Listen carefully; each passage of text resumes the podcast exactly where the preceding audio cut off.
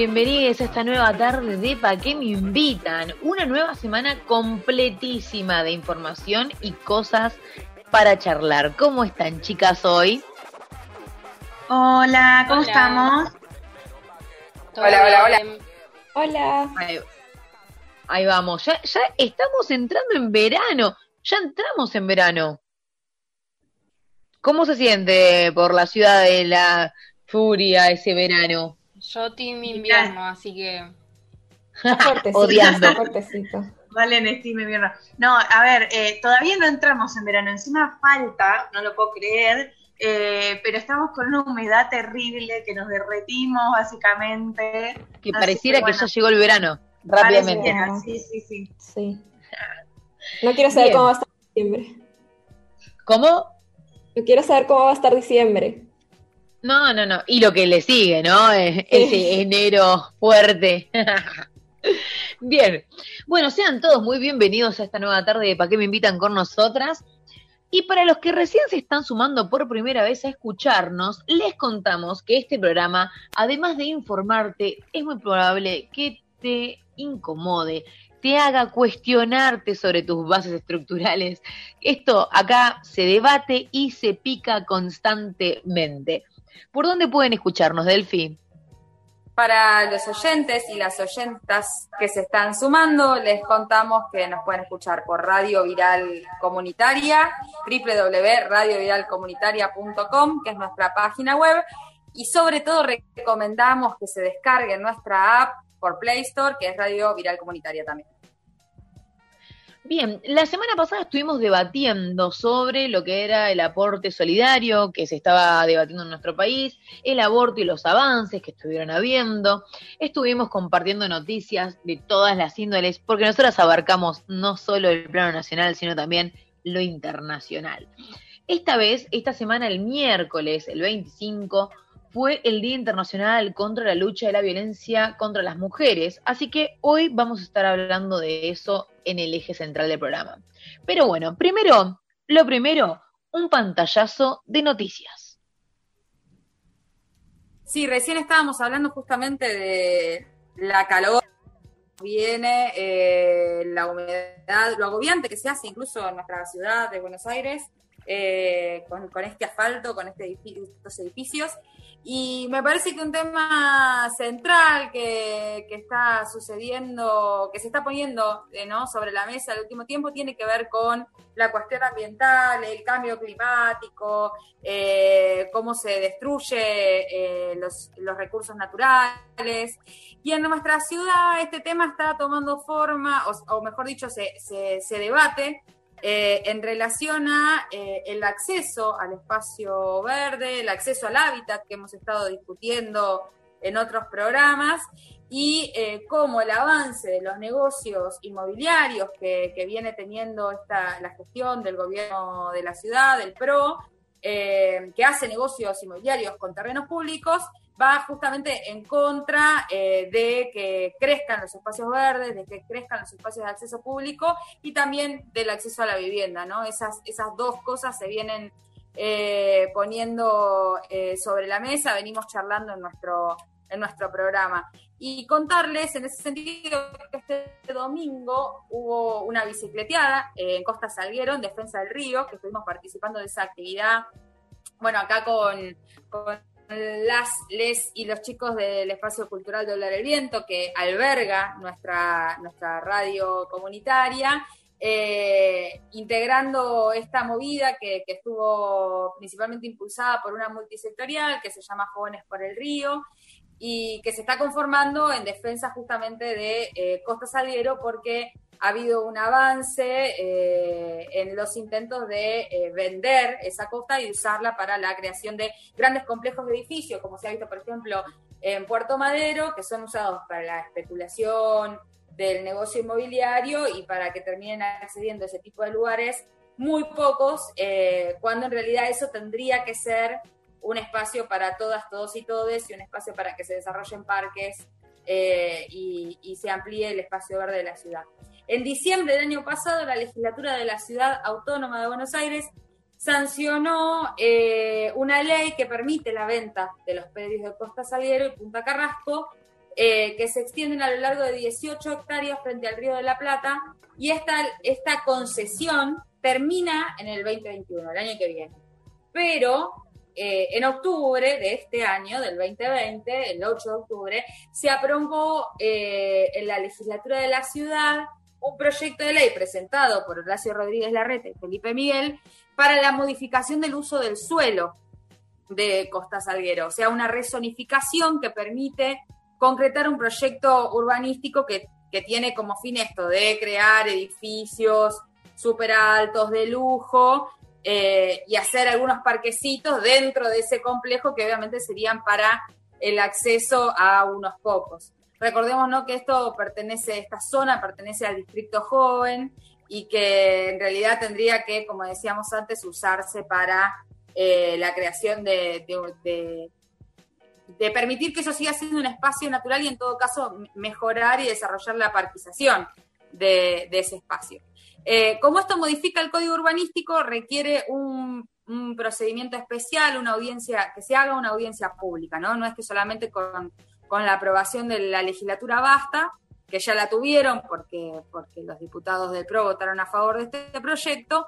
Eh, bueno, la, carta que tenemos para jugar con, la ciudadanía es la audiencia pública, eh, que iba a comenzar el jueves, hoy, iba a comenzar hoy, y la verdad que al cierre de esta grabación eh, ha habido una modificación con eso, no sabemos si va a comenzar o no la audiencia pública porque eh, se ha decretado el duelo nacional por los hechos de público conocimiento de la muerte de, Diego Armando Maradona, que ya estaremos charlando de eso.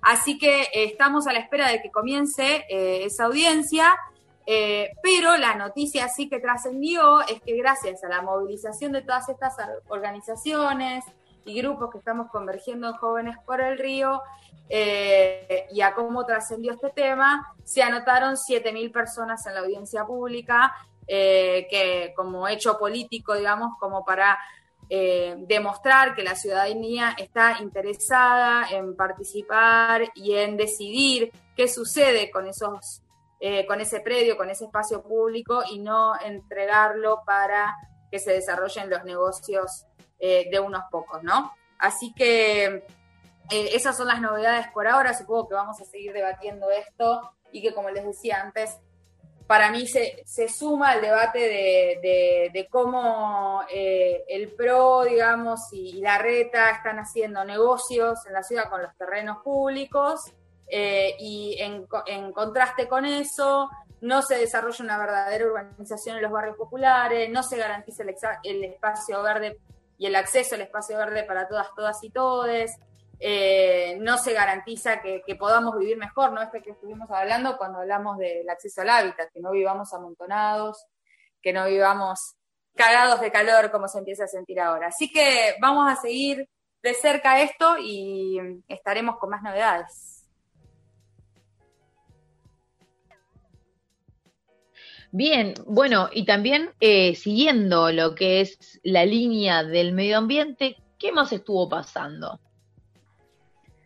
Bueno, eh, por otro lado, también en, el tema del medio ambiente está esta situación de que la Unión de Asambleas de Comunidades de Chubut presentó el proyecto para establecer parámetros de sustentabilidad ambiental en las explotaciones mineras en el Tribunal Electoral de la capital de la provincia. El proyecto de ley por iniciativa popular lleva el aval de más de 30.000 firmas para la protección del agua y el territorio patagónico. Tanto el proyecto de ley como la recolección de firmas la realizaron las y los vecinos en un contexto muy difícil de pandemia, cuestiones climáticas extremas y hasta criminalización de asambleístas. Ya transcurren 18 años de lucha ininterrumpida en contra de la instalación de proyectos megamineros en la provincia y nuevamente se presenta la ley por iniciativa popular que busca ampliar las protecciones ambientales y prohibir en todas sus etapas la actividad minera, metalífera perdón. La actividad minera metalífica, perdón. la actividad minera metalífera a gran escala, conocida como megaminería, que utilice cualquier sustancia química contaminante, tóxica o peligrosa. sigue la lucha, siguen las faltas de respuestas y soluciones. Bueno, por otro lado, les recordamos que el 15 de marzo de este año, Pilar Riesco fue asesinada y tras ocho meses de su muerte se sigue pidiendo justicia. La víctima fue arrojada de un cuarto piso. El sospechoso y culpable es Patricio Leonel Reynoso, expareja de Pilar, que había denunciado para encubrirse que Pilar se había tirado sola del balcón. Comentó que en teoría ella lo violentaba y hasta consiguió un testigo con uno de los números eh, telefónicos a los que llamó después del hecho para que se sumaran en la coartada de haberla visto saltar del balcón. El cuerpo de Pilar muestra muchas pruebas en contra de Reynoso eh, y aún así la justicia dictó falta de mérito basándose en la testigo que es amiga de Reynoso justamente y además no estaba en el lugar del hecho. Eh, bueno, esto es terrible y lleno de injusticias como siempre. Más adelante vamos a comentar acerca de la violencia de género porque hoy nuestro programa eh, se trata de, este tema y repudiamos la falta constante de injusticia frente a estos hechos eh, y nos sumamos a la lucha de la familia de Pilar para que realmente se a justicia. Eh, también hay una cuenta de Instagram donde se va haciendo un seguimiento del caso que lo pueden buscar como justicia por Pilar. Bien, bueno, y como bien Delphi había mencionado el día miércoles 25 de noviembre, queremos nombrarlo para no dejarlo pasar, porque realmente es algo que está conmocionando al país y lo va a hacer durante un tiempo, que fue el fallecimiento de Diego Armando Maradona. Eh, después de, tantos años, eh, el cuerpo eh, tuvo un paro cardiorrespiratorio y falleció en bueno, al mediodía de, del miércoles 25. Así que, mm, bueno, sensaciones encontradas tenemos en el equipo, pero acompañamos y nuestras condolencias a, quienes eh, realmente lloran la pérdida de, este gran futbolista argentino que nos hizo visibles en todo el mundo entero. Sí, eh, decías recién sensaciones encontradas, creo que eh, el Diego siempre fue un personaje que, que, generó sensaciones encontradas. Para mí, bueno, hoy, hoy teníamos preparado un, programa eh, dedicado al, Día de la Lucha contra la Violencia hacia las Mujeres y por supuesto que la figura de Diego eh, para determinados eh, sectores dentro del feminismo y dentro del movimiento de mujeres es controversial porque yo creo que trascendieron, digamos, los hechos desde dichos hasta, hasta su accionar, digamos, que, ha sido violento eh, contra las mujeres. Eh, después, también es cierto, y creo que esto es eh, lo, que más ha trascendido del aspecto de la, de la figura del Diego popularmente a nivel nacional y me atrevería a decir latinoamericano, y bueno, obviamente es una figura reconocida a nivel mundial, pero creo que el aspecto que más ha trascendido es eh, el de su espíritu eh, de, eh, popular, de, pertenecer a una clase, a un sector popular que pudo llegar a través del deporte. Eso es uno de, los valores que, encarna Diego y que, por eso ha sido tan valioso, me parece, para, los sectores populares de Argentina y también el de una figura que se posicionó eh, frente a los imperialismos, principalmente eh, con, eh, que, trascendió, digamos, por lo que fue el gol a los ingleses en aquel histórico partido de fútbol, cuando a los argentinos y las argentinas se nos jugaba la pérdida de, de, la guerra de Malvinas, se nos jugaba estar tratando de recuperar esa tierra que nos robaron pudimos eh, arrebatarle ese partido a los ingleses gracias a la figura del Diego y hubo algo ahí que se unió históricamente como un símbolo eh, de lucha antiimperialista que, creo que hasta el día de hoy queda. Eso y hoy hablábamos, ¿no? De, otras cuestiones que, ha salido a decir el Diego, recién hablábamos de, lo que dijo en relación al impuesto a las grandes fortunas. Sí, en, en, Instagram me acuerdo que había justo, era uno de los pocos que estaba de acuerdo con el aporte solidario que tipo, levantaba la lucha de, che, o sea, pónganse las pilas, que salga esto y también a las personas, obviamente, que, están llenos de guita, que, que, se sumen a eso, ¿no? Em, así que bueno. Sí, como decía ese recitado de los piojos, no me lo puedo acordar exactamente ahora, ¿no? Pero que a los poderosos reta, ¿no? Sin armas, sin más armas en la mano que un 10 en la camiseta. Eh, con, su eh, accionar en el deporte y con todo lo, simbólico que acarreaba en, su constitución como personaje, casi diría mitológico de nuestra historia, sintetizó muchos deseos de, los sectores populares que tenían que ver con eso, con poder eh, estar cerca de ganar eso por lo que... Se nos emocionó eso por lo que, ahí está, ahí está. Eso por lo que luchamos. Y eso que yo no soy futbolera, ¿eh? Pero, eh, no, eh, el sueño de poder arrebatar eso por lo que luchamos, ¿no? Eh, es que va más allá, o sea, en algún punto, digo, Diego Maradona iba más allá de, este personaje futbolero que en su momento jugó y, era alto deportista, sino va más allá de lo que hizo, digamos, con, con lo que era la sociedad, básicamente, eh, y es una reimagen, o sea, digo, se, se relevanta, está Perón y Evita y Maradona, básicamente eso, ¿viste? ¿no? eh, digamos, en sí, Perón, Perón, Evita y Maradona, y a donde sea, es como Argentina es Maradona. Exacto, Argentina es como, ah, a Maradona. Asado, dulce de leche. Claro, asado, mate y Maradona. el mate, el mate. Este, y tango, tango. Sé que, que, bueno, que, que, es un duelo eh, nacional. Eh. Es un duelo nacional, sí, total.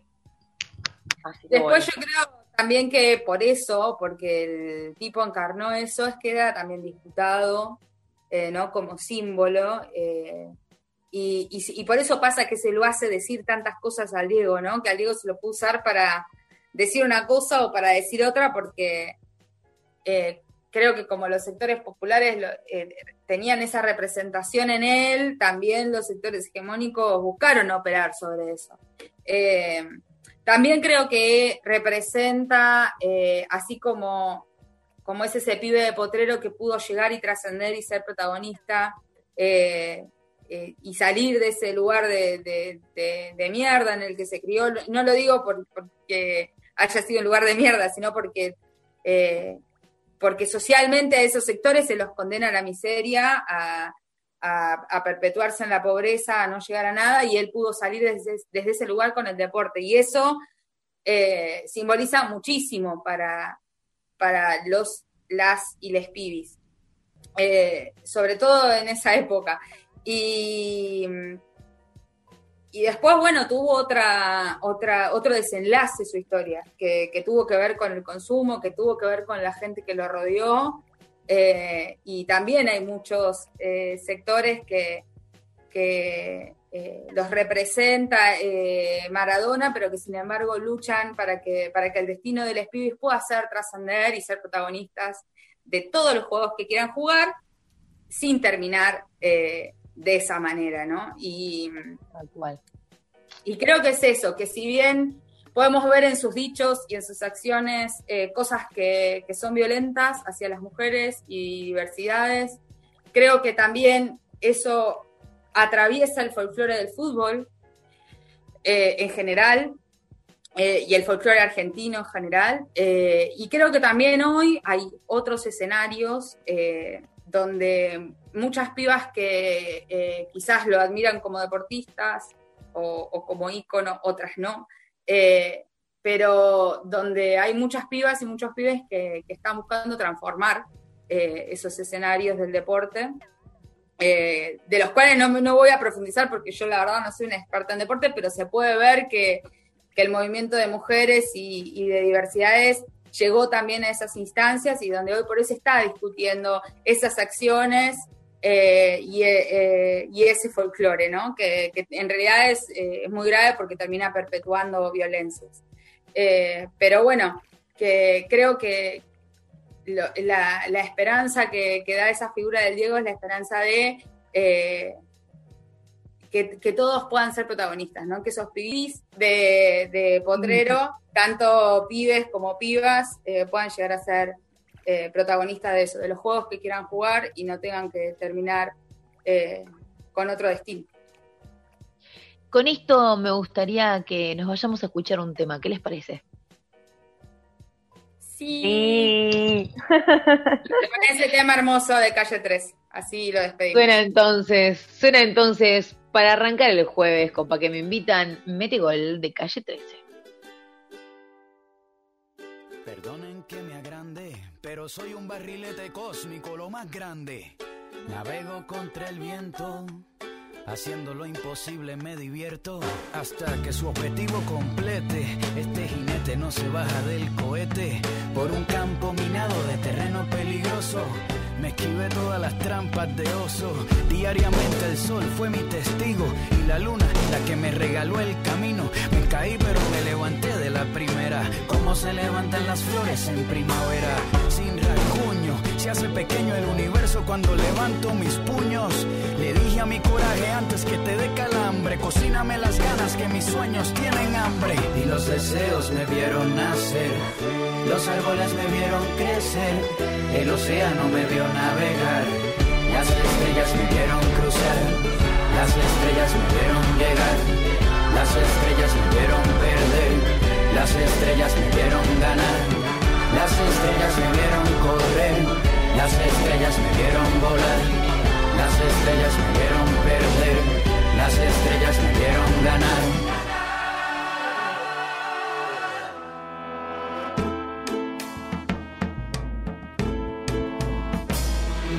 Desmayan mis rodillas y se me cae el cielo, si se desfigura el día y se convierte en hielo, si mi sangre se torna color cobarde frío, si mi valor tiene el estómago vacío, si mis sueños se pelean con la suerte, puede que el fracaso abra los ojos y despierte.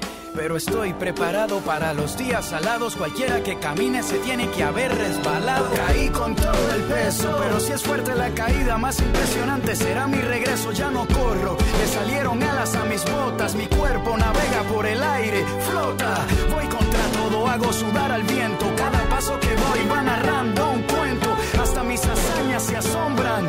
La historia me persigue porque la convertí sombra. Y los deseos me vieron nacer. Los árboles me vieron crecer. El océano me vio navegar. Las estrellas me vieron cruzar. Las estrellas me vieron llegar. Las estrellas me vieron perder. Las estrellas me vieron ganar, las estrellas me vieron correr, las estrellas me vieron volar, las estrellas me vieron perder, las estrellas me vieron ganar.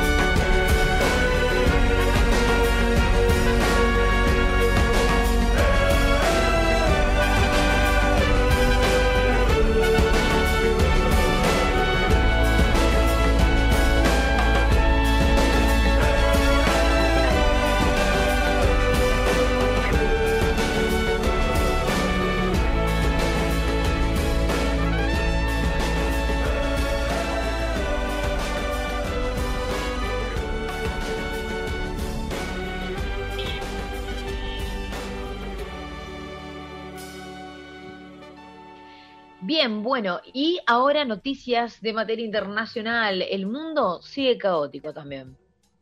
Bueno, vamos a Guatemala, donde hubieron protestas violentas contra la justicia y la corrupción. Eh, los manifestantes movilizados en todo el país hace cinco días reclaman para que se dé marcha atrás al presupuesto 2021 que, entre comillas, corrupto y con el hambre del pueblo. El 20 de noviembre, a través de las redes sociales, el pueblo guatemalteco realizó el llamamiento a todas las plazas del país para expresar su rechazo al gobierno de Chiamatei, no sé si estoy pronunciando bien el apellido.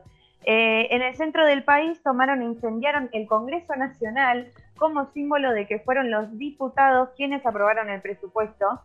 Y como respuesta a esto, el vicepresidente Guillermo Castillo propuso al presidente que ambos renuncien a sus cargos por el bien del país, porque las cosas no están bien en el gobierno. La verdad que es una locura, o sea, es increíble que un pueblo haya eh, prendido fuego en la, el Congreso Nacional, me parece que, nada, obviamente Latinoamérica se está levantando, chicos, acá no hay nadie que nos pare. algo eh, está pasando. Yo me preocupo igual, te digo, eh. Yo igual me preocupo un poquito. un poquito bastante. A mí más que nada lo que ¿Por qué te preocupa? Sí, porque en diferentes lugares de América Latina es, el pueblo se está uniendo y se está levantando y para eso están pasando como situaciones bastante violentas y después también represalias violentas hacia, hacia la lucha de los pueblos y eso me da, me da temor, tengo que confesar. ¿Y Nay, qué, qué ibas a decir?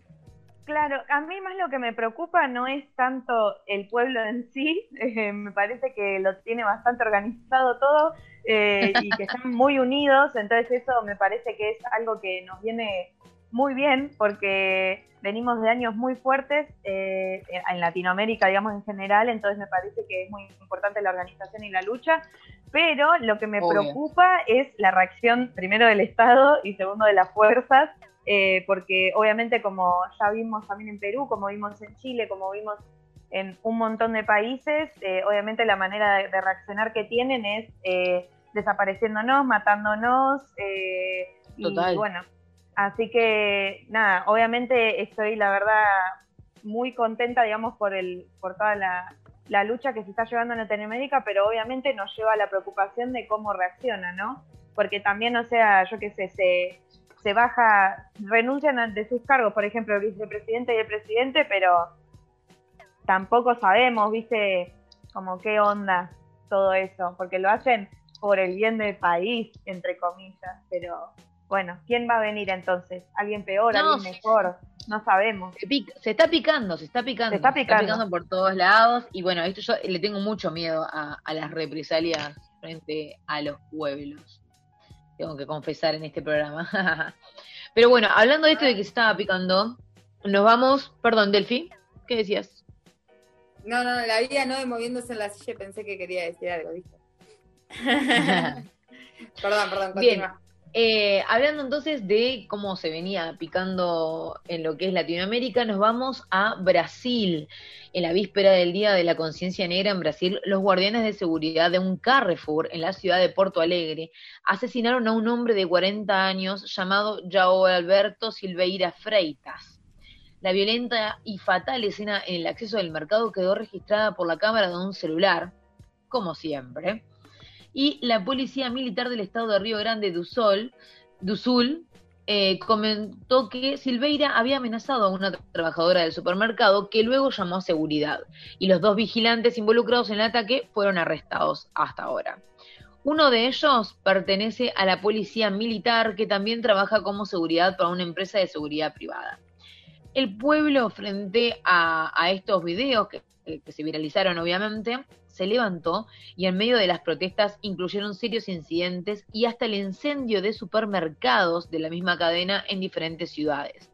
Jair Bolsonaro, como siempre, apareció y afirmó que él es daltónico en esta cuestión, dejando entrever que el racismo en su país no existe, mientras que su vicepresidente Hamilton Murao aseguró que no hay racismo en Brasil.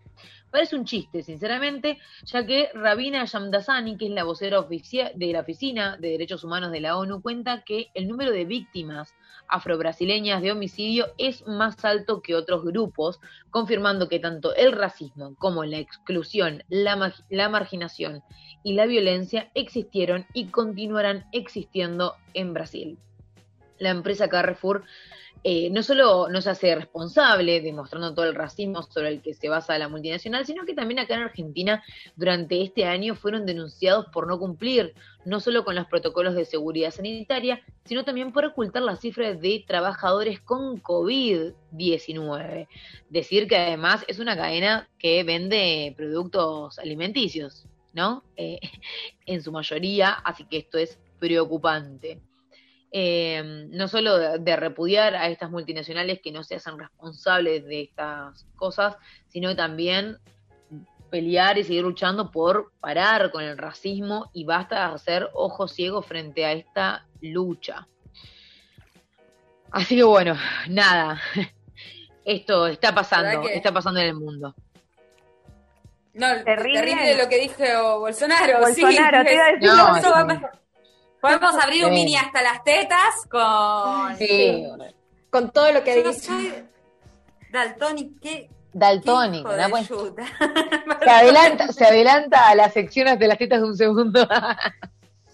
Es que encima como así, eh, estábamos hablando del calor y estábamos hablando de la situación en Latinoamérica. Y sí, la cosa se caldea, ¿viste? Y estos tipos te tiran esas cosas, y, oh, me pongo en modo Guatemala.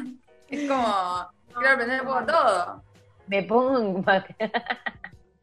Bueno, vamos a, irnos a un temita porque se viene algo muy, muy interesante para esta tarde ¿Para qué me invitan? Escuchamos otro tema y ya arrancamos con las entrevistas y el debate. Seguinos en nuestras redes, arroba para qué me invitan radio y también arroba Radio Viral Comunitaria. Seguinos también en Spotify, en el perfil de Radio Viral Comunitaria. Bueno, como saben, el día de ayer fue el día de la lucha contra la violencia de género y bueno, en el día de hoy vamos a estar trayendo este tema a debate y ahora les traemos una entrevista muy importante. Estamos con Belén Espineta, ella es periodista, integrante de la campaña por la declaración de la emergencia en violencia contra las mujeres. ¿Cómo estás, Belén? Hola, muy bien, muchas gracias por la invitación. No, gracias a vos. Eh, te queríamos preguntar cuándo y cómo se conforma la campaña de emergencia contra la violencia contra las mujeres y quiénes la conforman.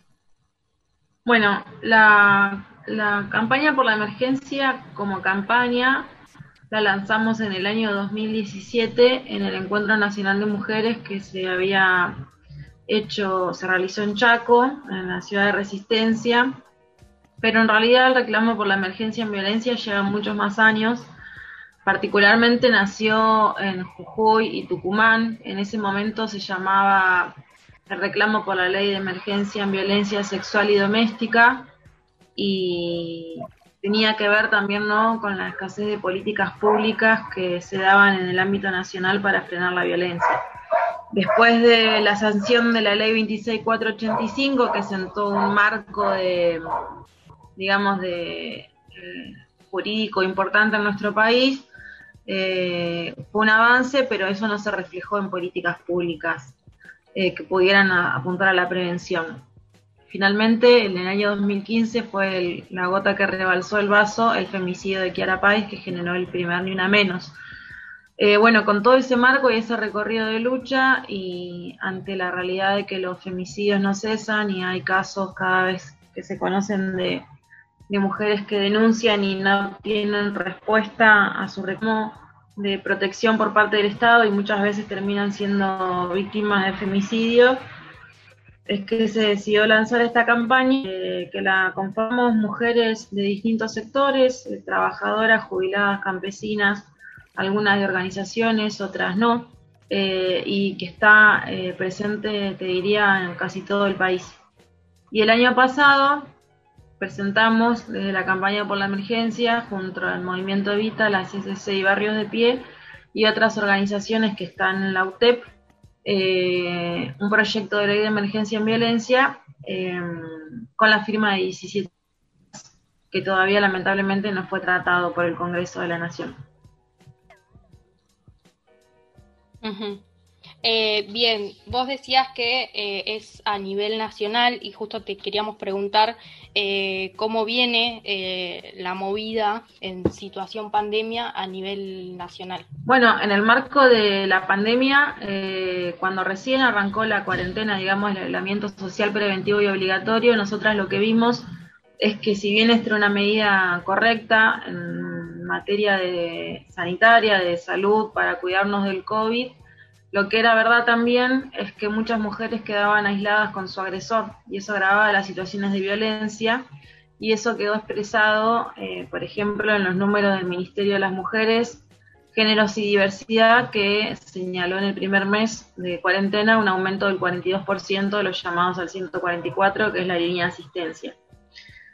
En ese marco, nosotras lo que hicimos, aparte obviamente de volver a insistir en la necesidad de que se declare la emergencia, fue armar una red de voluntarias en todo el país, convocando a mujeres que quisieran anotarse, a fortalecer las redes territoriales que ya veníamos teniendo, por ejemplo, con el trabajo de promotoras en prevención de violencia en los barrios, bueno, cómo ampliábamos esa red en el marco de la cuarentena y por eso largamos un voluntariado a nivel nacional que hasta el día de hoy se mantiene con distintas eh, realidades en cada provincia, pero que también no solo que permitió ser un canal donde muchas mujeres podían acercarse y ser escuchadas, ¿no? Y tratar nosotras de canalizar la situación a los organismos del Estado que se tienen que hacer cargo, sino también que permitió que la campaña por la emergencia se conozca en más localidades. Yo siempre cuento el ejemplo de la provincia de Río Negro, donde estaba la campaña en tres localidades y en el marco de la pandemia y el voluntariado, eh, ahora ya están más de 15 localidades de la provincia.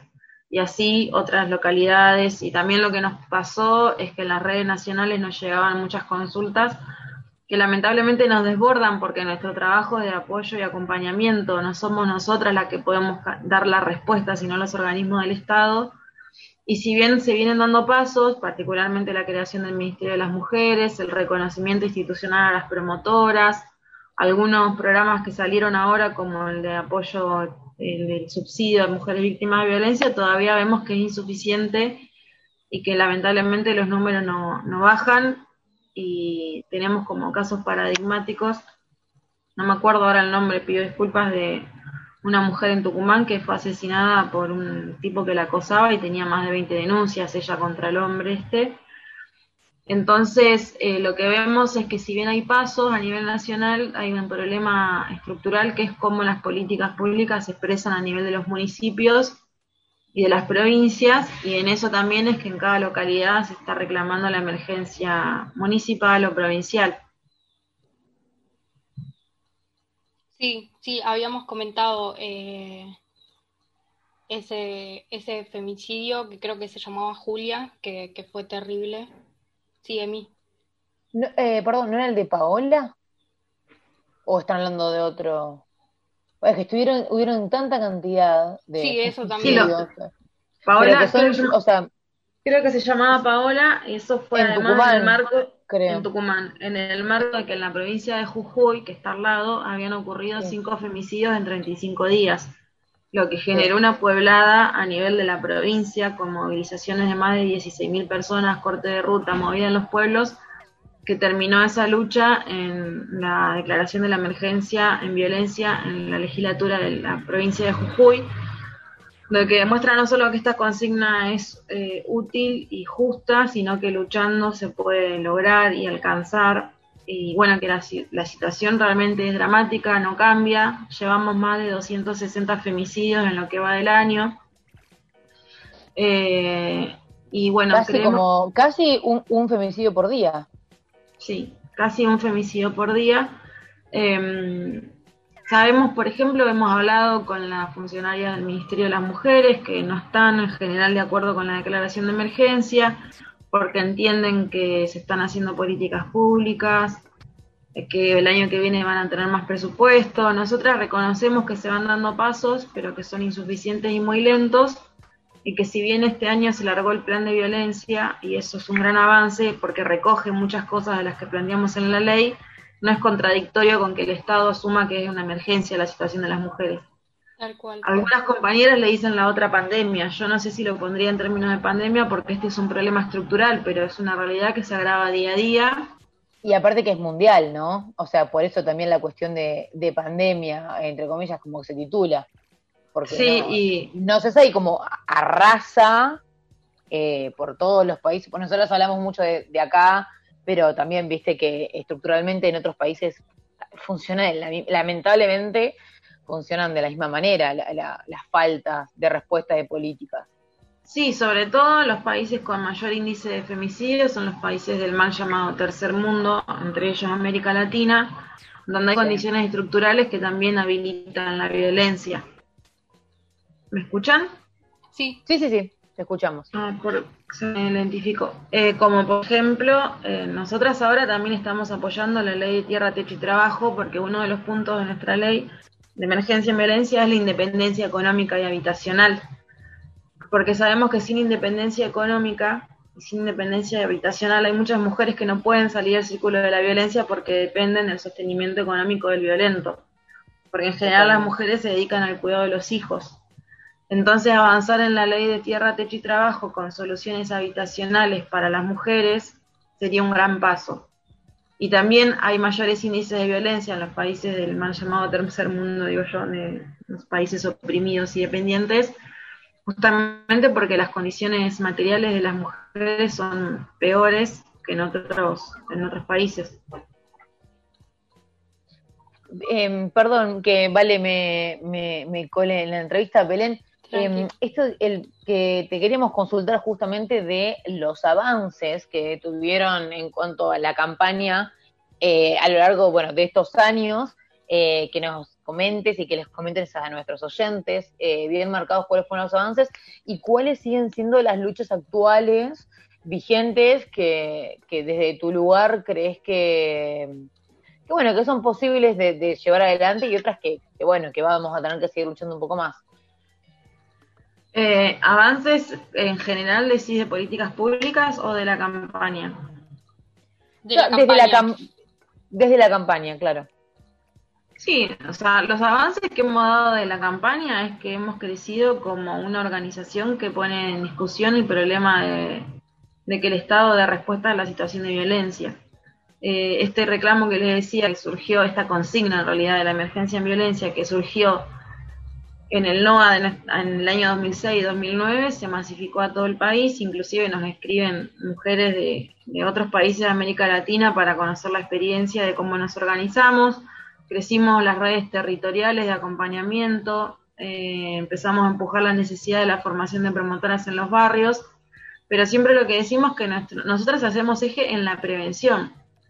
Ahora estamos haciendo asistencia efectivamente porque la situación te obliga, pero queremos ser un canal entre las mujeres y el Estado, porque el que tiene que dar la respuesta es el Estado.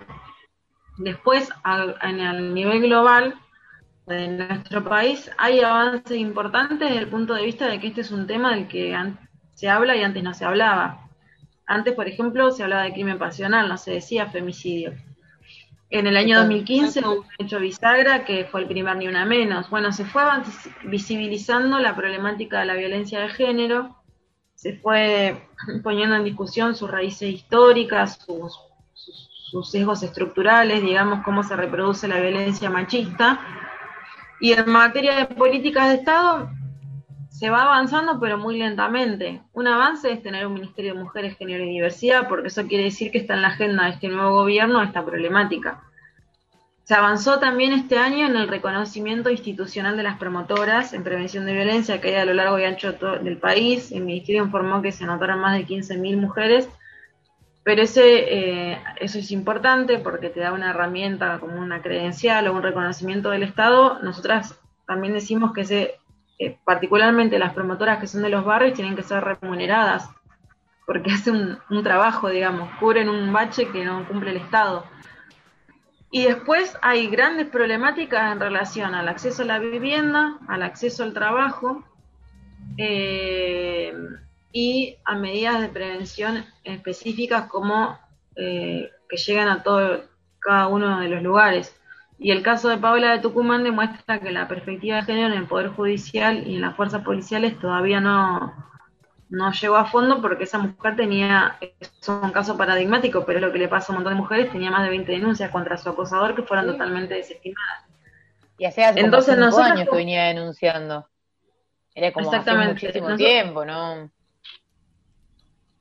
Perdón. Claro, nosotras como fuerza organizada, como movimiento de mujeres avanzamos, no solo como campaña por la emergencia, sino me parece que todos los movimientos de mujeres vienen creciendo, el movimiento de mujeres en su sentido amplio va, viene creciendo copando la calle en estos años y las respuestas no están en la misma sintonía de la irrupción de las mujeres en las calles. Si bien yo considero, digo esto a un título personal, que es eh, que el nuevo gobierno tiene eh, una perspectiva de género en la palabra, en los hechos, digamos, que se avanzó en el ministerio, que hay más ministras mujeres, etcétera, etcétera, todavía eh, los, los avances son muy en el plano simbólico y poco en el plano material. Entonces, bueno, esa es una polémica fraterna que le hacemos a la funcionaria del ministerio, que sabemos que viene del movimiento de mujeres en relación a la necesidad de avanzar hacia políticas concretas de alcance federal, digamos, no alcanzan con spots, no alcanzan con expresiones de deseo, sino tienen que bajar la política pública a los territorios para y, y eso tiene que redundar en la que bajen los femicidios. Si no bajan los femicidios en nuestro país, es una muestra de que las cosas no se están haciendo bien. Totalmente. Totalmente, es urgente. Eh, nosotras eh, integramos el voluntariado de, de Cava, de la emergencia, y te iba a decir que qué importante la juventud, ¿no? Porque la mayoría somos jóvenes y, y las y, tipo movemos y tenemos iniciativas y eso está buenísimo. La mayoría son jóvenes. Claro, este es un fenómeno también de los últimos años, ¿no? La, eh, que las jóvenes tomen en sus manos la lucha del movimiento de mujeres y feministas en sus múltiples aspectos, como, como se ve ¿no? en los encuentros de mujeres, que cada vez son más las jóvenes que van. Efectivamente, el voluntariado a nivel nacional es lo mismo que contás vos de Capital, que mm, la tomaron son pibas. En la lucha que hubo en Jujuy ahora por los femicidios, eh, las primeras en organizarse fueron las estudiantes secundarias con grupo de WhatsApp, Facebook por barrio. O sea, hay una irrupción que, que, es, que creo yo que va a redundar en un cambio cultural a futuro, porque un montón de cosas que ustedes están cuestionando no se cuestionaban antes. Y bueno, y eso tiene que ir unido a la fuerza de las históricas, ¿no? De las mujeres que hace tantos años vienen luchando eh, contra todos tipos de violencia, como por ejemplo se expresa en la lucha por el aborto, donde hay se junta la, la fuerza de la marea verde con la fuerza de las históricas que organizaron ese movimiento. Así que sí, efectivamente hay un protagonismo de las jóvenes muy grande en la política en general, pero en particular en el feminista, sin duda. Yo también quería hacer una última pregunta, eh, que es, eh, ¿cómo, ¿qué importancia consideras que tiene que formemos estas redes, sobre todo en estos, como en este caso, esta lucha contra los femicidios, contra las violencias? Eh, la importancia de formar redes entre nosotras y poder eh, apoyarnos, escucharnos y actuar frente a esto, aunque no nos sintamos completamente preparadas. Creo que lo, es lo que vos decís, ¿no? La importancia de las redes es eh, como la síntesis de esta consigna no está sola, que muchas mujeres sepan, jóvenes, viejas, de mediana edad, que cuentan con otras mujeres, con las que pueden hablar, con mujeres que no las vamos a juzgar, eh, que vamos a escucharla y, y acompañarla en la decisión que sea. Porque en una época se empujaba mucho denunciar, denunciar, denunciar, y hay muchas mujeres que tienen que hacer un proceso para denunciar.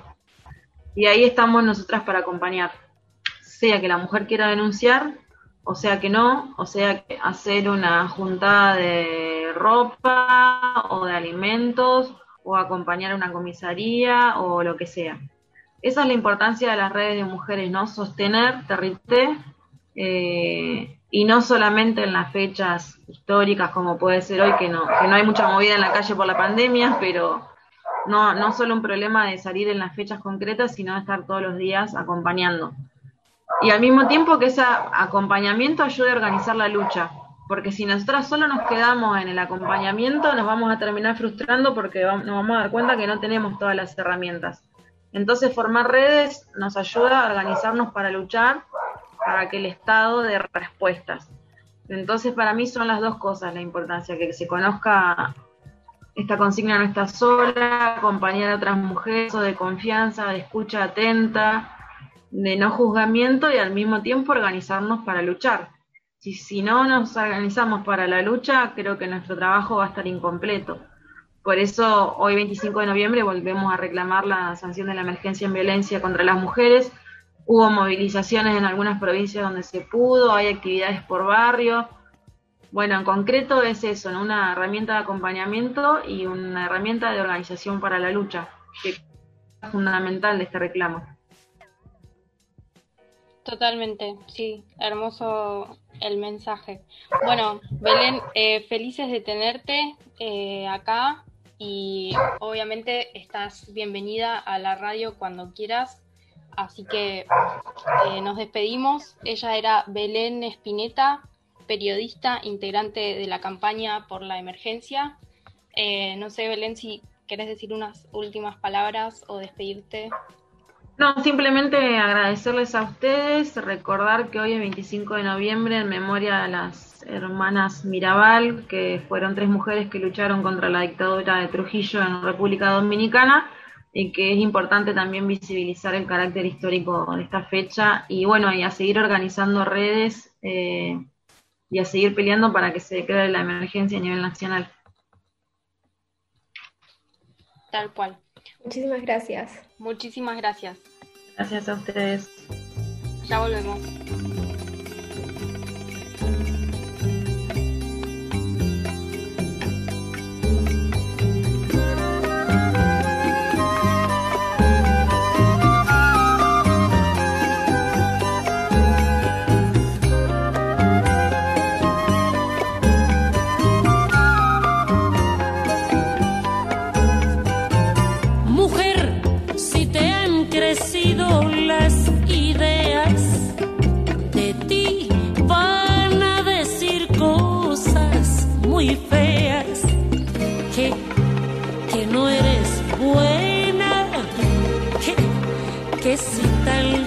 sé que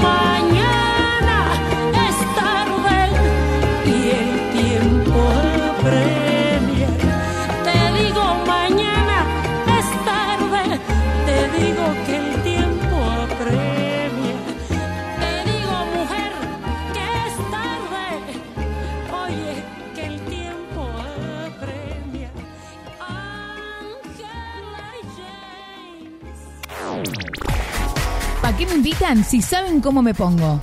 Todos los jueves a las 18 horas por Radio Viral Comunitaria. Bien, continuando con nuestro programa del día de hoy, que eh, como sabrán ayer fue el Día Internacional de la Lucha contra la Violencia hacia las Mujeres, el Día Internacional de la Eliminación de la Violencia contra las Mujeres, ¿no? Eh, mejor dicho, eh, lo que pasa es que creo que nosotras a lo largo de estos últimos años eh, hemos, nos hemos hecho mucho carne de que no conseguimos eso sin, sin lucha. Y bueno, esto se conmemora, como decía recién, el 25 de noviembre para denunciar eh, la violencia que se ejerce sobre las mujeres en todo el mundo y reclamar políticas en todos los países para su erradicación. La convocatoria fue iniciada por el movimiento feminista latinoamericano en 1981. Eh, en conmemoración a la fecha en la que fueron asesinadas en 1960 las tres hermanas Mirabal, Patria, Minerva y María Teresa en República Dominicana. Eh, contarles recién, creo que lo mencionaba Belén en la entrevista, las hermanas Mirabal, también conocidas como las Mirabal o mariposas, fueron por eso se usa tanto el símbolo de las mariposas en las cuestiones eh, feministas o de mujeres. Fueron tres hermanas dominicanas que se opusieron firmemente a la dictadura de Rafael Leónidas Trujillo eh, y fueron asesinadas en un día como hoy. Creo que el último tiempo la agenda, por ahí la agenda de lucha, la agenda feminista, la agenda del movimiento se ha ampliado mucho eh, y hemos dado un salto en, estas reivindicaciones que tienen que ver con, con parar la violencia, con erradicar definitivamente la violencia hacia nosotras, las distintas formas de violencia que hay hacia nosotras y por supuesto terminar con eh, lo terrible de los femicidios, ¿no? que son esta punta del iceberg, como decimos muchas veces, de, un sistema de violencias eh, constantes, históricas, que, nos oprimen. Pero bueno, por eso el programa de hoy era como para profundizar un poco en esto, nosotros lo tratamos programa a programa, eh, y, si bien es una fecha que por ahí con todo el, el, calendario que vamos teniendo nos agarra a fin de año eh, siempre con muchas cosas. Bueno, este año coincidió con lo que hablábamos recién, con, la muerte de, Diego Armando, que obviamente ha trascendido eh, muchísimo y los medios de comunicación lo van a estar eh, comentando durante muchos días. Nosotras no queríamos dejar de hablar de esto en el programa con la profundidad que amerita, porque sabemos que eh, se, mueve, se muere una piba por día a causa de los femicidios, o sea, una mujer es asesinada eh, por ser mujer en este país todos los días, eh, y, y esto tiene que tomar otra dimensión, porque no lo soportamos más. Así que diciendo esto, yo abro el debate para charlar un poco con ustedes acerca de datos, de la violencia, de cómo ha sido este camino que hemos hecho las pibas eh, para reconocer la violencia y luchar contra sus múltiples formas. sí, con respecto, bueno, a lo que decís, a mí me gustaría comentar acerca de eh, datos bastante cuánticos, cuánticos que estuvieron pasando este año, porque bueno, bien como comentaba Belén en la entrevista que tuvimos con ella, esto de que, bueno, cuando comenzó la pandemia, muchas, muchas de las mujeres quedaron eh, aisladas dentro de, encerradas dentro de sus hogares con eh, sus agresores. Em, y lo difícil que también era abordar, ¿no? Esas situaciones, porque bueno, también eh, no, no, había posibilidades ni, ni herramientas que estuvieran acordes a poder avanzar y poder acompañar y asistir a las mujeres em, en esas situaciones.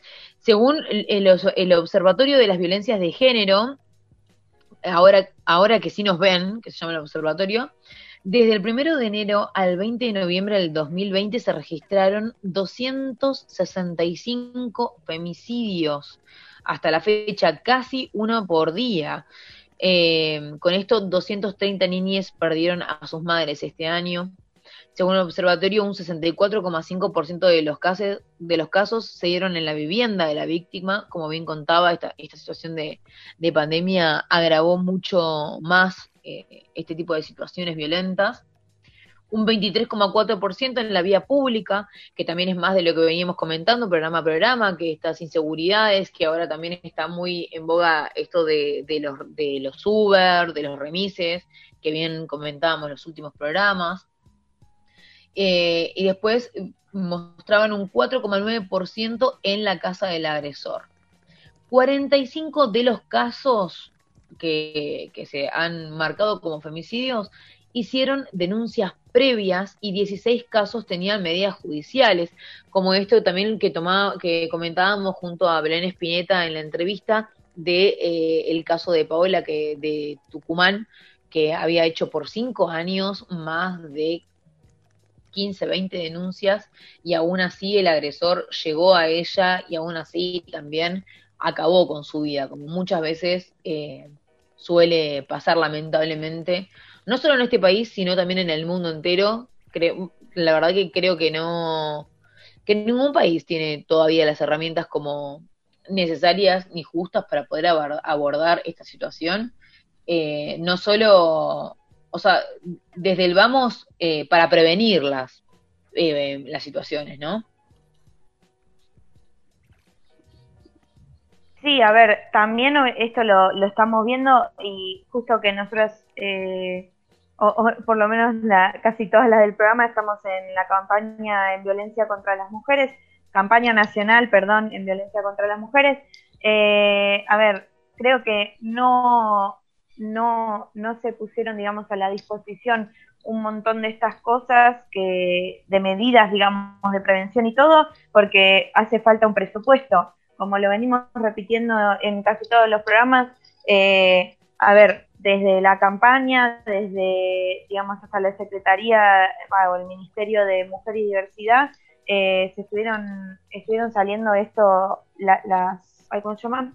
La ley de promotoras, eh, digamos, para que se puedan acompañar estas situaciones de violencia, pero sin presupuesto, sin refugios, sin un montón de derechos que necesitamos, eh, las mujeres y las diversidades, no, no puede parar la violencia, es así de fácil, y menos sabiendo que no hay, eh, primero, un Estado que responda y segundo, que eh, tampoco hay una educación, digamos, para que obviamente empiece a cambiar todo este tipo de, violencias y de, nuevas masculinidades que también hablamos, digamos, ¿no? Eh, entonces, bueno, como creo que en un principio, digamos, es desde el punto de exigimos presupuesto, exigimos refugios, exigimos que basta de violencia eh, y bueno, porque la verdad es una bronca y una tristeza y una angustia que llevamos todos los días de que se nos muera una compañera, es así de fácil, la verdad, lo planteamos como algo, la verdad que hay a veces que ya, o sea, es re triste ponerlo así, ¿no? Que lo decimos, o mismo cuando hablamos en las noticias, viste, sobre un caso de femicidio o algo, lo decimos todos los programas, básicamente. En todos los programas, básicamente, dijimos de algún caso de femicidio. Y, y hay a veces que encima, eh, lo cuento esto como también del detrás de radio, que hay a veces, viste, que suenan esas noticias como si no lo sintiéramos, como, bueno, sí, como algo liviano.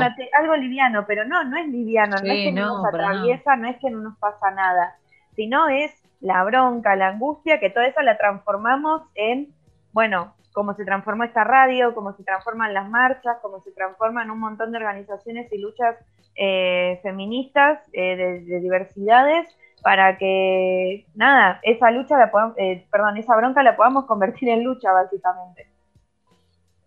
Sí, totalmente. Yo creo que, bueno, bien, compartiendo con lo que con lo que Naim dice, esto de, falta de de educación y también de, reeducarnos, porque muchas veces encontramos violencia en situaciones como muy cotidianas eh, y que, suelen pasar desapercibidas y que al, ser tan naturalizadas esto pasa y se agrava cada vez más sin el, conocimiento y sin poder eh, la mujer poder sentirse acompañada ni tener conciencia de eh, que es es víctima, ¿no? Eh, de cierta manera. Yo tengo acá para compartirles, eh, porque bueno, hay varios tipos de violencia contra la mujer que estuvimos viendo nosotras desde la casa, bueno, desde la emergencia tuvimos capacitaciones eh, desde principio de año y charlas para, para orientarnos en, lo que es la asistencia y el acompañamiento. Y tengo acá, justo encontré una imagen el otro día leyendo un poco de esto, de los diferentes tipos de violencia contra la mujer, eh, como, para, como para nombrarlos y para estar atentas, no solo nosotras, sino también eh, para ustedes, eh, oyentes del otro lado, para, para, bueno, hacer como una especie de alarma, como para un, bueno, estar atentos. bueno, los diferentes tipos de violencia contra la mujer pueden ser psicoemocional, desde amenazas verbales, insultos, ofensas, puede ser violencia sexual, desde acoso, violación, explotación, violencia política, afecta a su derecho a elegir y a ser electas, hay violencia patrimonial, eh, el despojo, robo o venta no consentida de objetos personales de la mujer, hay violencia económica, laboral, esto de la negación de empleos y explotaciones laborales, y también el último tipo que es el más conocido, que en realidad es, como el que más fácil es de reconocer dentro de todo, la violencia física, pues contiene los golpes, las heridas, las mutilaciones y llegan muchas veces hasta eh, el asesinato de las mujeres. Sí, es tremendo donde hay violencias en, en todo ámbito, en todo, en todos los lugares. O sea, no hay, no hay ningún lugar que se quede fuera de estas violencias. Eh, y yo creo que, no sé, con lo que decían ahí antes, eh, con todas las pibas que se nos van, eh, como que una no, no es que lo naturaliza, sino que eh, en algún momento eh, ser, eh, ser parte de la lucha feminista es salir a la calle o tener todo este tipo de iniciativas y ser la voz de esas pibas. Es como que creo que la lucha principal es eso, ser la voz de esas pibas que, que se van y, y se fueron y cada vez que salimos a las marchas a pedir por por, nuevos, por nuevas leyes, es como que te sentís parte de esa voz que es muy importante porque ya no está más. Y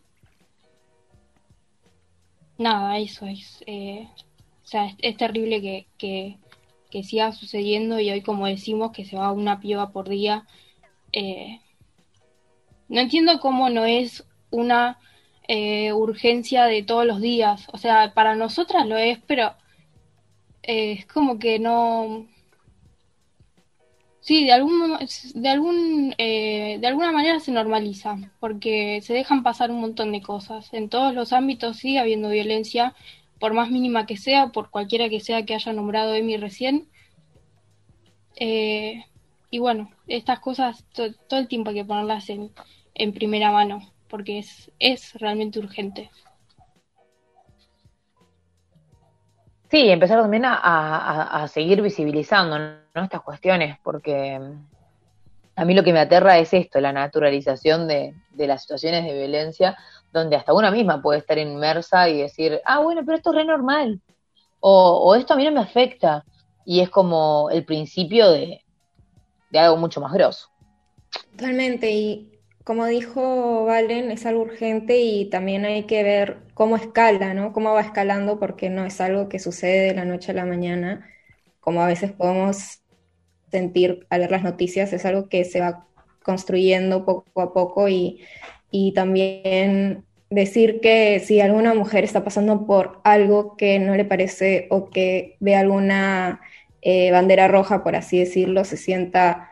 Eh, lo suficientemente confiada de poder hablar con alguien y también eh, todas las mujeres que sabemos que alguna mujer puede acudir a nosotras en algún momento así, dejar de ser tan eh, críticas de, la situación que está atravesando la compañera y más bien acompañar desde la empatía y, y no solo desde la empatía, sino desde, desde la incondicionalidad, más bien.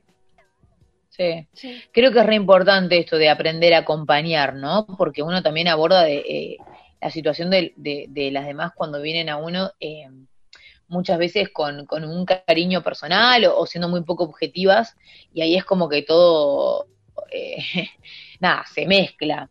desde ya que me gustaría dejar eh, al aire que pueden hacer, o sea, que nosotras eh, estamos dispuestas y predispuestas a, acompañar y, a, dar una mano, a escuchar, a lo que sea, que nos pueden contactar por nuestro Instagram, que es para que me invitan radio. Este, también estamos, bueno, desde la emergencia eh, de Buenos Aires, la emergencia contra la violencia en Buenos Aires. Em, es emergencia nacional, perdón, emergencia nacional en violencia contra las mujeres punto cava es otro Instagram donde pueden escribir, y Casa de las Mujeres de Diana es otro Instagram al que pueden escribir, o, buscar las otras redes, eh, nada, estamos ahí también. O sumarse también al ser voluntarias o voluntarias. Este, dicho esto, bueno, nada, la verdad que es una lucha constante y eh, me encantaría ¿no? no tener que pensar que va a ser una lucha eterna. Eh, pero bueno, esto, esto mismo, de haber vivido situaciones en, en la calle y, como comentaba hace un par de programas atrás, ¿no? Eh, sentir la impotencia de que no hay eh, respuestas, de que no hay eh, acompañamiento reales del Estado como para poder sobrellevar estas situaciones y realmente finalizar con ellas. Y de y que tampoco, o sea, en muchos de los casos hay justicia, ¿no? Eso es también lo que obviamente pedimos. Eh, creo que es una de las cosas eh, primeras, digamos, de las primordiales que pedimos, porque cuántas de las compañeras que, que, bueno, fueron asesinadas ya tenían denuncias y ya tenían perimetrales y ya tenían el botón de pánico y no, y no les dijeron nada. Así que, bueno, por eso es muy importante recordar que más en este momento, desde el 2015, que fue tipo más que nada, la 2015-2014, que fue la ola así, eh, no está sola, no, no estamos solas, estamos acompañadas y bueno, y que la lucha sigue básicamente y que su grito no se, no se apagó, sino que sigue entre nosotros. Así que me parece muy importante recordarlo eso como para continuar, digamos. Podemos escuchar eh, y ahora seguimos hablando eh, un poco profundizando. Recién nombraban el voluntariado, que, fue algo en lo que nosotros estuvimos trabajando, y nombrábamos la casa, que me gustaría que profundicemos también de, eh, de esto, de la fortaleza que tiene las redes que construimos. Así que vamos a seguir hablando un poquito de esto, pero podemos escuchar un temita. Y. ¿No? ¿Sí? ¿No? Sí, dale que sí. Dale que sí. Dale que sí. Me gusta. Escuchemos el, la de Quintana. Ahora buscamos el nombre del tema, no me lo acuerdo.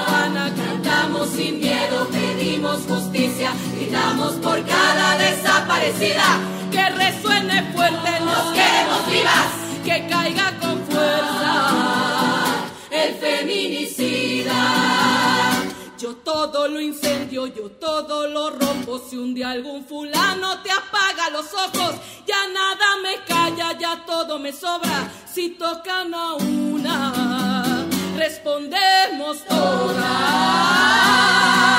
Soy Claudia, soy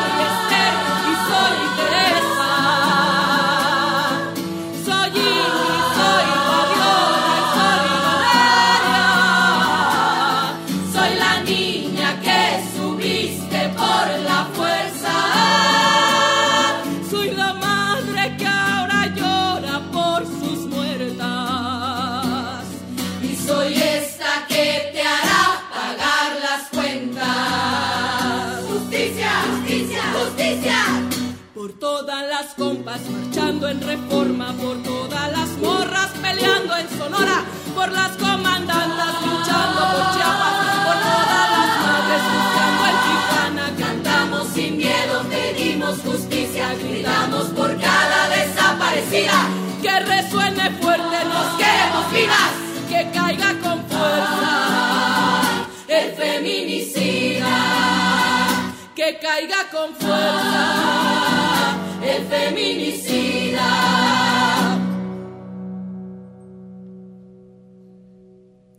Y retiemble en sus centros la tierra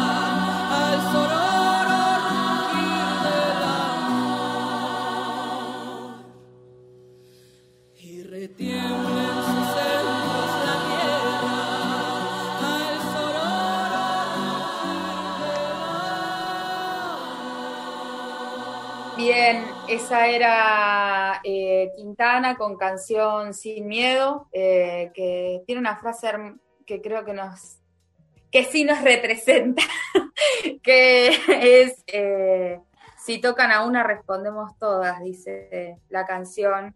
Y recién hablábamos un poco de eso con las chicas mientras la, la escuchábamos fuera del aire. Hoy es de esos programas que los debates eh, de que ustedes escuchan una parte, pero nosotros vamos a estar debatiendo toda la semana. Eh, hablaba... Es que nos interpela, nos interpela profundamente, ¿no? Nos atraviesa sí. todos los días. Yo creo que, que- que todo lo que charlamos acá, eh, que siempre no- nos toca de cerca, pero que de alguna manera eh, ponernos eh, a, a- entrar desde un lugar más crudo, los números que vos dabas, Emi, hoy, por ejemplo, que no son solo números, ¿no? Eh, y, saber que nosotras también trabajamos, acompañamos situaciones, esto que contaba eh, Valen, eh, pudimos conformar cuando, cuando comenzó la pandemia un voluntariado de pibas, sabiendo que la pandemia iba a recrudecer esto, para, para acompañar situaciones de violencia eh, de nuestras mismas, a veces compañeras, amigas. eh, y, bueno, eh, no- nos puso a, recordar y, a, quizás hacer un balance del recorrido que hemos hecho este año que ha sido difícil, que ha sido difícil para todos, todas y todes, y por eso estamos también un poco, un poco sensibles. Y recordábamos recién también, bueno, esto, como los momentos donde la violencia la sentimos eh, de cerca, eh, porque en esto que es como Ay, yo creo que no hay que perder de vista que luchamos contra un sistema, ¿no? Como que no es solo un acto de violencia aislado, sino que luchamos contra todo un sistema. Por eso es que, porque yo pensaba como, bueno, ¿por qué no trasciende lo de los femicidios? Que si se quiere, el último tiempo ha trascendido, ¿no? Pero ¿por qué no eh, genera lo que generan otras noticias u otras cosas? Y eso no eh, tiene que ver lisa y llanamente con la médula de este sistema patriarcal. eh, y, la forma en la que nos oprime, ¿no? Esa, esa compleja forma en la que nos oprime, donde las, las violencias las vivimos todo el tiempo, a veces las vivimos desde la desigualdad frente al acceso laboral, hoy hablábamos de la desigualdad en el deporte, la vivimos desde la desigualdad en la vía pública, eh, desde las discriminaciones y las violencias que sufrimos en la vía pública, desde el miedo a, andar de noche por la calle, o sea, es realmente tan, tan grande esa maquinaria que, bueno, es, es difícil eh, luchar contra eso. Pero eh, no es tampoco, no nos hemos dejado vencer por eso, creo, y, este salto del cual hablaban ahí no y no, que se dio a partir del 2015 con el Ni Una Menos, que, también tuvo otro gran salto con, la marea, eh, que hizo que nosotras pudiéramos eh, empezar a replantearnos un montón de cosas, a decir un montón de cosas, a sentir la fuerte presencia de esa red que somos eh, eh, y conectarnos a partir de esas, como nos pasa un poco en el encuentro, de esas experiencias que sentimos que son personales, eh, eh, trascender eso políticamente y entender que eso chiquito que nos pasa a nosotros nos pasa a todas y tiene que ver con ese sistema que, eh, que queremos derrotar.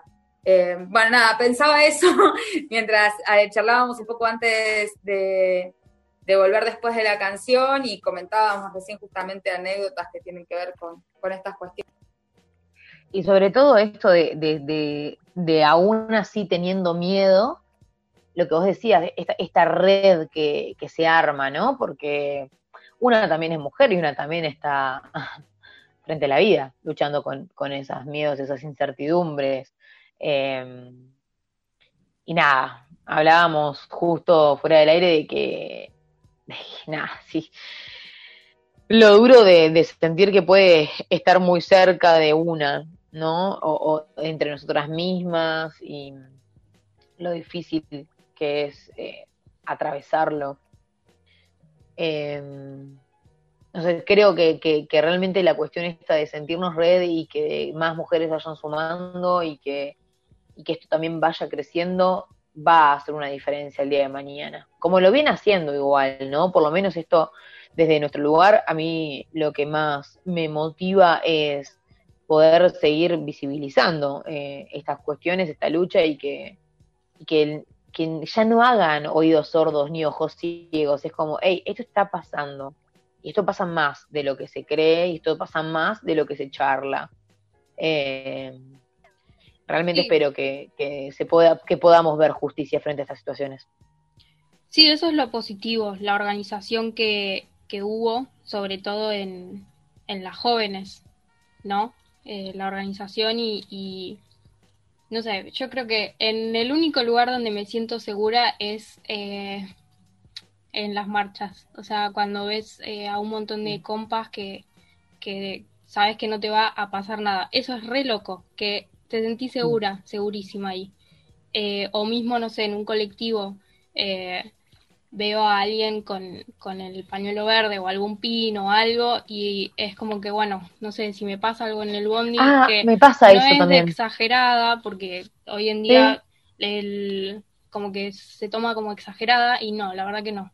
Eh, y eso es re loco, que te sientas acompañada. A mí me pasaba así de sentir lo, lo, mismo que vos, de subirme a un colectivo y, y, a ver como, no sé, asientos libres y es como, bueno, la piba y la piba tiene el pañuelo y es como, bueno, acá hay una amiga, ¿entendés? Sí, hay como, como una no, conexión no te con conozco. la mente, no sé. Claro, no te conozco y ni sé quién sos, pero sé que si pasa algo, entre las dos hacemos alguna.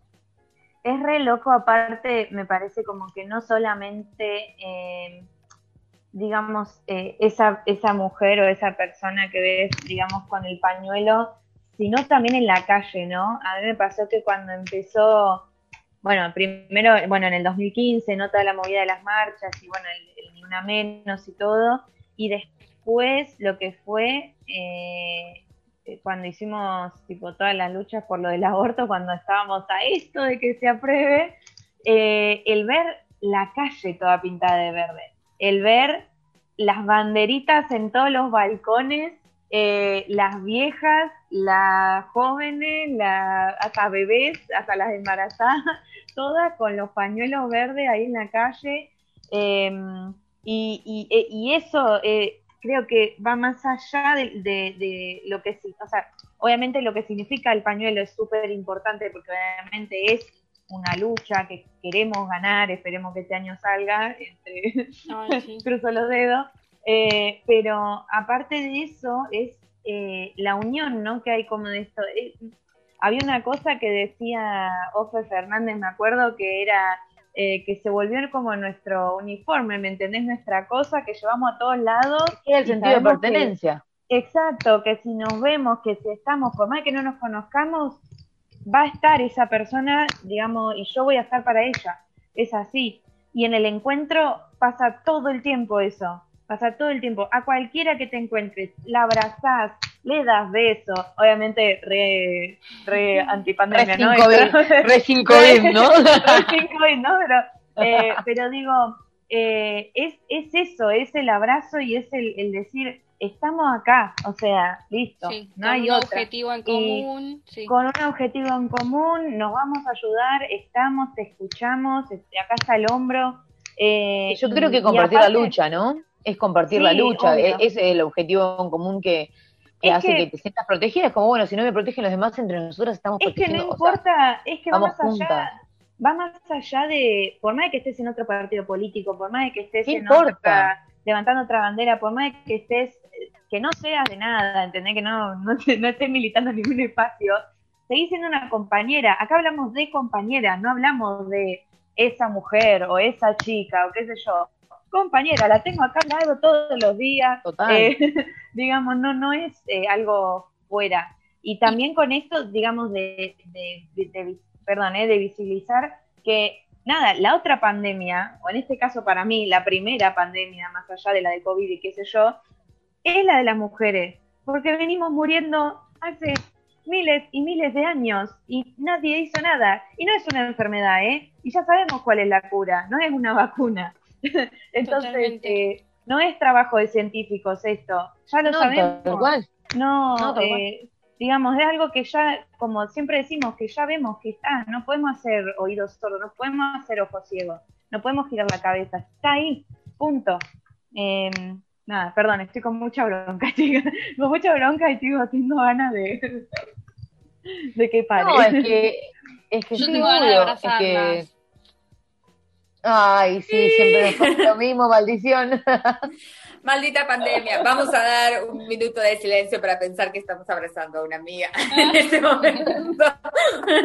Bueno, no sé si un minuto de aire, pero unos segundos de aire para abrazarnos mentalmente está todo bien. Sí, sí, sí, obvio. Obvio, obvio. Y extendemos ese abrazo a todas las pibas que nos están escuchando, obviamente. Sí. Reci- Sí.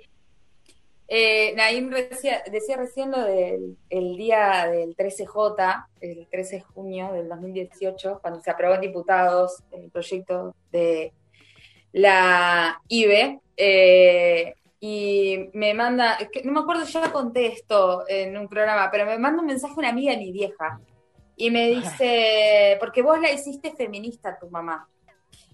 Y yo le contesté, ¿Qué hay de porque aparte con eso? ¿Qué hay de malo No, con no. eso? no, yo le contesté, eh, claro, porque ella era, esta amiga siempre se había como nombrado feminista y se ve que mi vieja, no, no lo sé. Eh, creo que no, la verdad que no recuerdo que se nombrara de esa manera. Entonces, pero yo le contesté, eh, mirá, la verdad es que mi vieja me hizo feminista a mí, ¿no? Eh, y pensaba en eso, como eh, la- primero la, trascendencia histórica de nuestra lucha, que no es menor, eh, que si bien eh, se va modificando a lo largo del tiempo y es- está buenísimo, y va creciendo sobre todo, me parece que eso es lo más importante, tiene una continuidad histórica. Y que este último tiempo es, es, en esto que decía Naim, ¿no? De, esa, de cómo nombramos esa, esa piba que está al lado nuestro, esa mujer que está al lado nuestro, que es una compañera, eh, no necesariamente por una cuestión de, militancia, ¿no? El feminismo este último tiempo no fue solamente eh, como es, esa doctrina a la que adherían un, grupo de mujeres más grande, más chico, con una corriente de pensamiento, con otra, sino que pasó a ser esa cosa de masas en las cuales las mujeres nos empezamos a identificar eh, como hermanadas, justamente por, por las opresiones que vivimos. Entonces, saber que, bueno, estábamos de este lado, eh, donde íbamos, donde íbamos y vamos a, a pelear eh, para, para que dejen de pesar esas opresiones sobre nosotras. Me parece que eso fue como, y eso es lo que hace que, que veamos ese pañuelo verde y nos, nos, nos, nos sintamos eh, en confianza, seguras y, y estemos en las marchas y, y perteneciendo a este movimiento de esta manera. Me parece que es un salto eh, muy grande que es mérito histórico de, de nosotras como sujeto político. La verdad que es, eh, no sé, para mí es impresionante. Lo digo así porque si lo digo de otra manera me largo a llorar. lo digo así más. Y lo digo así bancamos más el llantito de la tarde. Sí, yo también estoy llantito de aguantando tarde. porque me largo a llorar. Pero bueno. No, y después igual- pensaba, perdón, dos escenas para, para dramatizar este momento, que si no vieron estas series, véanla, una es Sex Education y la otra es El cuento de la criada, que les voy a espolear dos de escenas maravillosas. Una de un bondi, porque hoy hablábamos del transporte público, donde un par de pibas que no se llevan para nada bien, porque son adolescentes, hay rivalidades, porque está toda la cuestión eh, de la juventud temprana, eh, resuelven sus diferencias, o no sé si las resuelven, sino que simplemente las dejan de lado, porque lo que pasó a ser principal era acompañar a una de ellas que había atravesado una situación de violencia en el transporte público y cuando ellas ven eso y se dan cuenta de que a todas les pasaba lo mismo, se unen y la acompañan. Es hermosa esa escena. Y la otra... Esa es Sex Education. Esa Esa es de Sex Education. Para, antes de que sigas con la otra, Sí. esto, eh, como marcaba Naim recién hace un rato, de que no importa ni, ni de qué partido político, ni de qué gusto tengas de lado, qué importa, o sea, realmente es como que no importa eh, nada de las diferencias porque hay una unión común, porque una se, se, se identifica en, el- en la otra. Es que Bueno. nos une que nos pueda pasar a cualquiera. Es eso lo que, lo que nos Es que la identificación. Yo creo que eso es lo que hace que la lucha esté tan grande también y el acompañamiento entre nosotras. Perdón, del, contalo de la otra serie, por favor. Ah, no, la otra es. Ah, es épica. Yo, tipo, la parte la, cuando vi la primera temporada de, del cuento de la criada fue justo en el 2018. O sea que. Nada, fue un, un atravesamiento tenía cuando vi esa serie. Y hay una escena de las tantas veces que la protagonista se está por escapar, donde las, eh, las Martas eh, hacen un. eh, Hacen un plan, digamos, para sacarla a ella. Sí, Sí, sí, sí, sí, sí. Te iba a decir eso, como unas, unas postas para ir eh, Exactamente. cubriéndola. Sí, muy y buena ella la serie. atravesando, va atravesando toda la ciudad de patio en patio, porque las martas van haciendo como esta aposta entre que la ayudan a cruzar un patio, después el otro, después el otro, después el otro. Eh, me pareció también como que ilustraba esto de, la continuidad eh, de nuestra lucha. Me, pareció eso, y, obviamente ejemplo de, de sororidad entre nosotras. Eh, bueno, eso, me parece que, son tiempos duros, se vienen tiempos más duros. Hoy cuando contábamos las noticias y veíamos cómo se agudiza la cuestión por, por la crisis económica, por la que, que trajo la pandemia, eh, yo creo que esta unidad es nuestra mayor fortaleza. Hoy- bueno, nos vamos a quedar con esa frase, me parece, para, para cerrar el debate de hoy. Eh, que juntas somos más fuertes. Nos vamos bueno, a vamos a... Y no vamos a llorar todas juntas, vamos a abrazarnos eh, con la intención desde nuestras mentes. Eh, me parece importante volver a recordarles que pueden contactarnos eh, por Instagram. Delphi, vos que tenés más claras las redes, ¿las volvés a pasar, por favor? Sí, el Instagram de nuestra radio es ¿Para qué me invitan? Radio. Y después pueden contactar también a Emergencia Nacional en Violencia.cava, que es la red de la Emergencia Nacional, eh, pero de nuestra ciudad. Y también pueden contactarnos en la Casa de las Mujeres y Diversidades de Diana, eh, que también si están atravesando alguna situación de violencia o algo, podemos eh, acompañar. Es muy importante que sepas, vos del otro lado también, que no estás sola.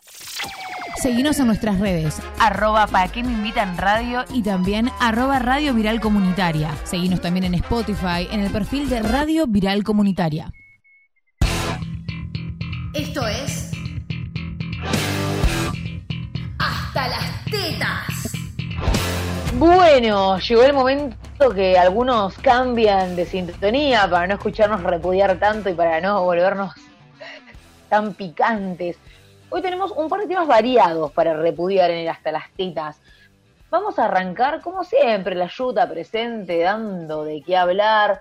En Misiones eh, torturaron a dos niños que jugaban en la plaza. Les voy a comentar como más o menos la noticia porque eh, es importante que lo sepan.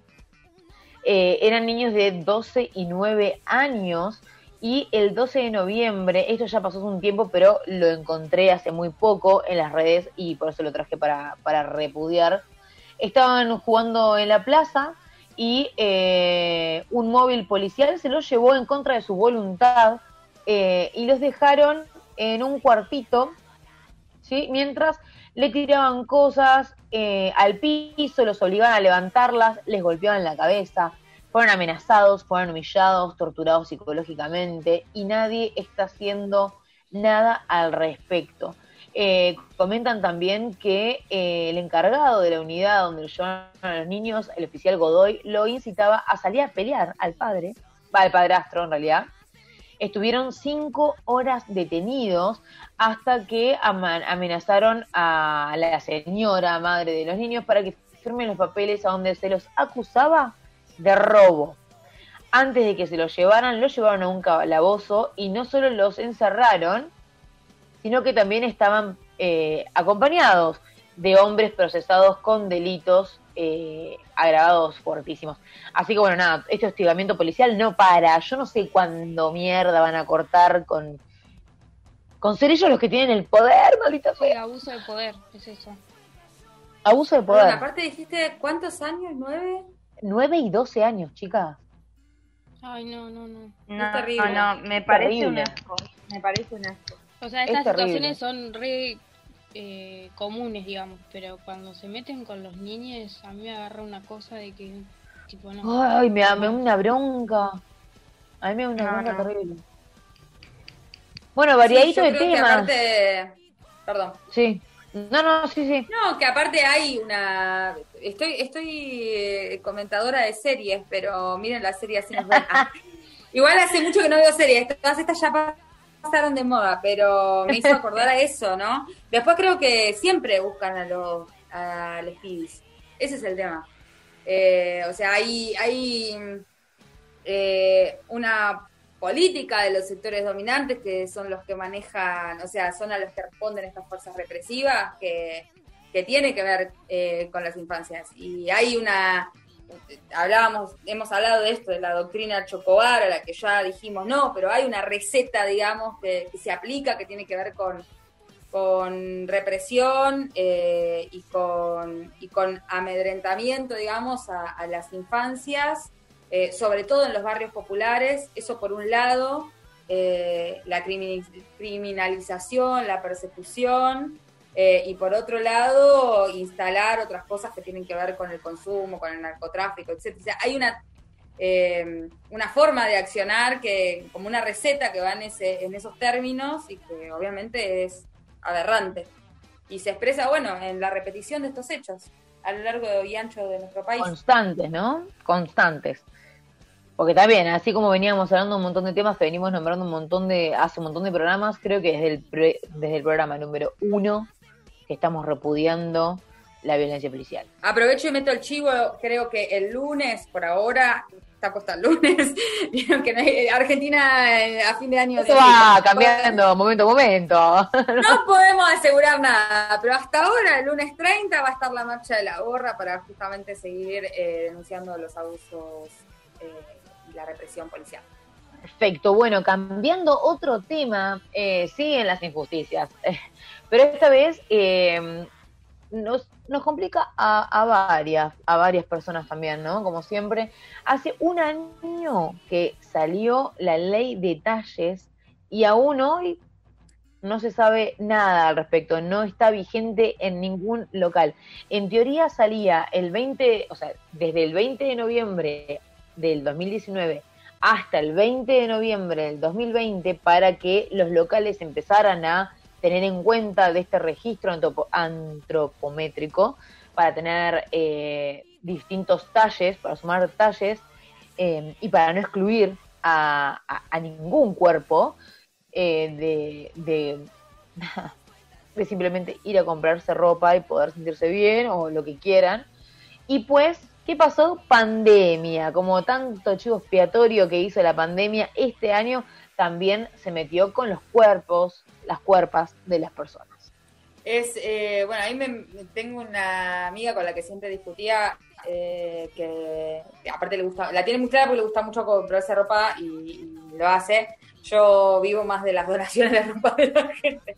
Pero que siempre hablábamos de esto, eh, de locales que te dicen, ah, sí, tenemos talles inclusive, o, o mirá nuestra línea, ¿no? Siguen siendo como un local con, con los talles hegemónicos que le entran a la Barbie, y después te dicen, ay, pero tenemos la línea inclusive, no sé, la línea inclusiva, la línea no sé qué, y son pijamas. O sea, No, pero que no sé, mi pijamas, siempre ¿qué me decía, no, pijamas de una forma de decirlo, o sea, no son pijamas de verdad. son Batones. una- Ah. batones. Entonces, yo quiero Porque me usar pasó. la pupera. Yo quiero Claro. usar el short eh, piola con el sticker, el ta, ta, ta, pero en mi talle. ¿Por qué eso solo está en el talle para la persona delgada? Sí. Sí, Eh, o llegás y ¿saben te dicen, ah, no, talle único. Talle único, ¿me estás jodiendo? No, y Como si todos fuéramos pasó- iguales de cuerpo, ¿qué pasa? Sí, total. Otra que me pasó de Total. ver es, eh, viste que ahora, bueno, todo compro online de ropa y mm, me puse a mirar en una marca que, ponele, la campera sí tenía talle inclusivo, pero salía más caro. O sea, si era un talle más grande salía más caro. También. Sí, sí, sí. ¿En No, obvio, hay marcas ¿Sí? eh, divinas. Esa es irónica, divinas. Sí, sí.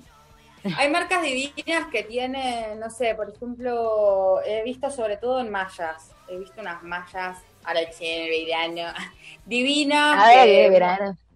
Incluso algunas te las de nada, de mujeres eh, microemprendedoras muchas veces que, que, eh, tienen un trabajo más artesanal, que hasta incluso muchas veces te hacen cosas a medida, que la verdad que eh, es, es muy lindo porque más allá de la posibilidad de que haya muchos talles, siempre cada cuerpo es diferente y, y tiene como sus propias particularidades y poder tener algo a medida siempre es, es lindo. O cosas más artesanales, pero obviamente eso sale carísimo. Y es, o sea, está bien porque tiene que ver con el trabajo artesanal o más, eh, que no es a gran escala, digamos, que realizan esas, esas marcas o, o, o esas pymes, por decirlo de alguna manera.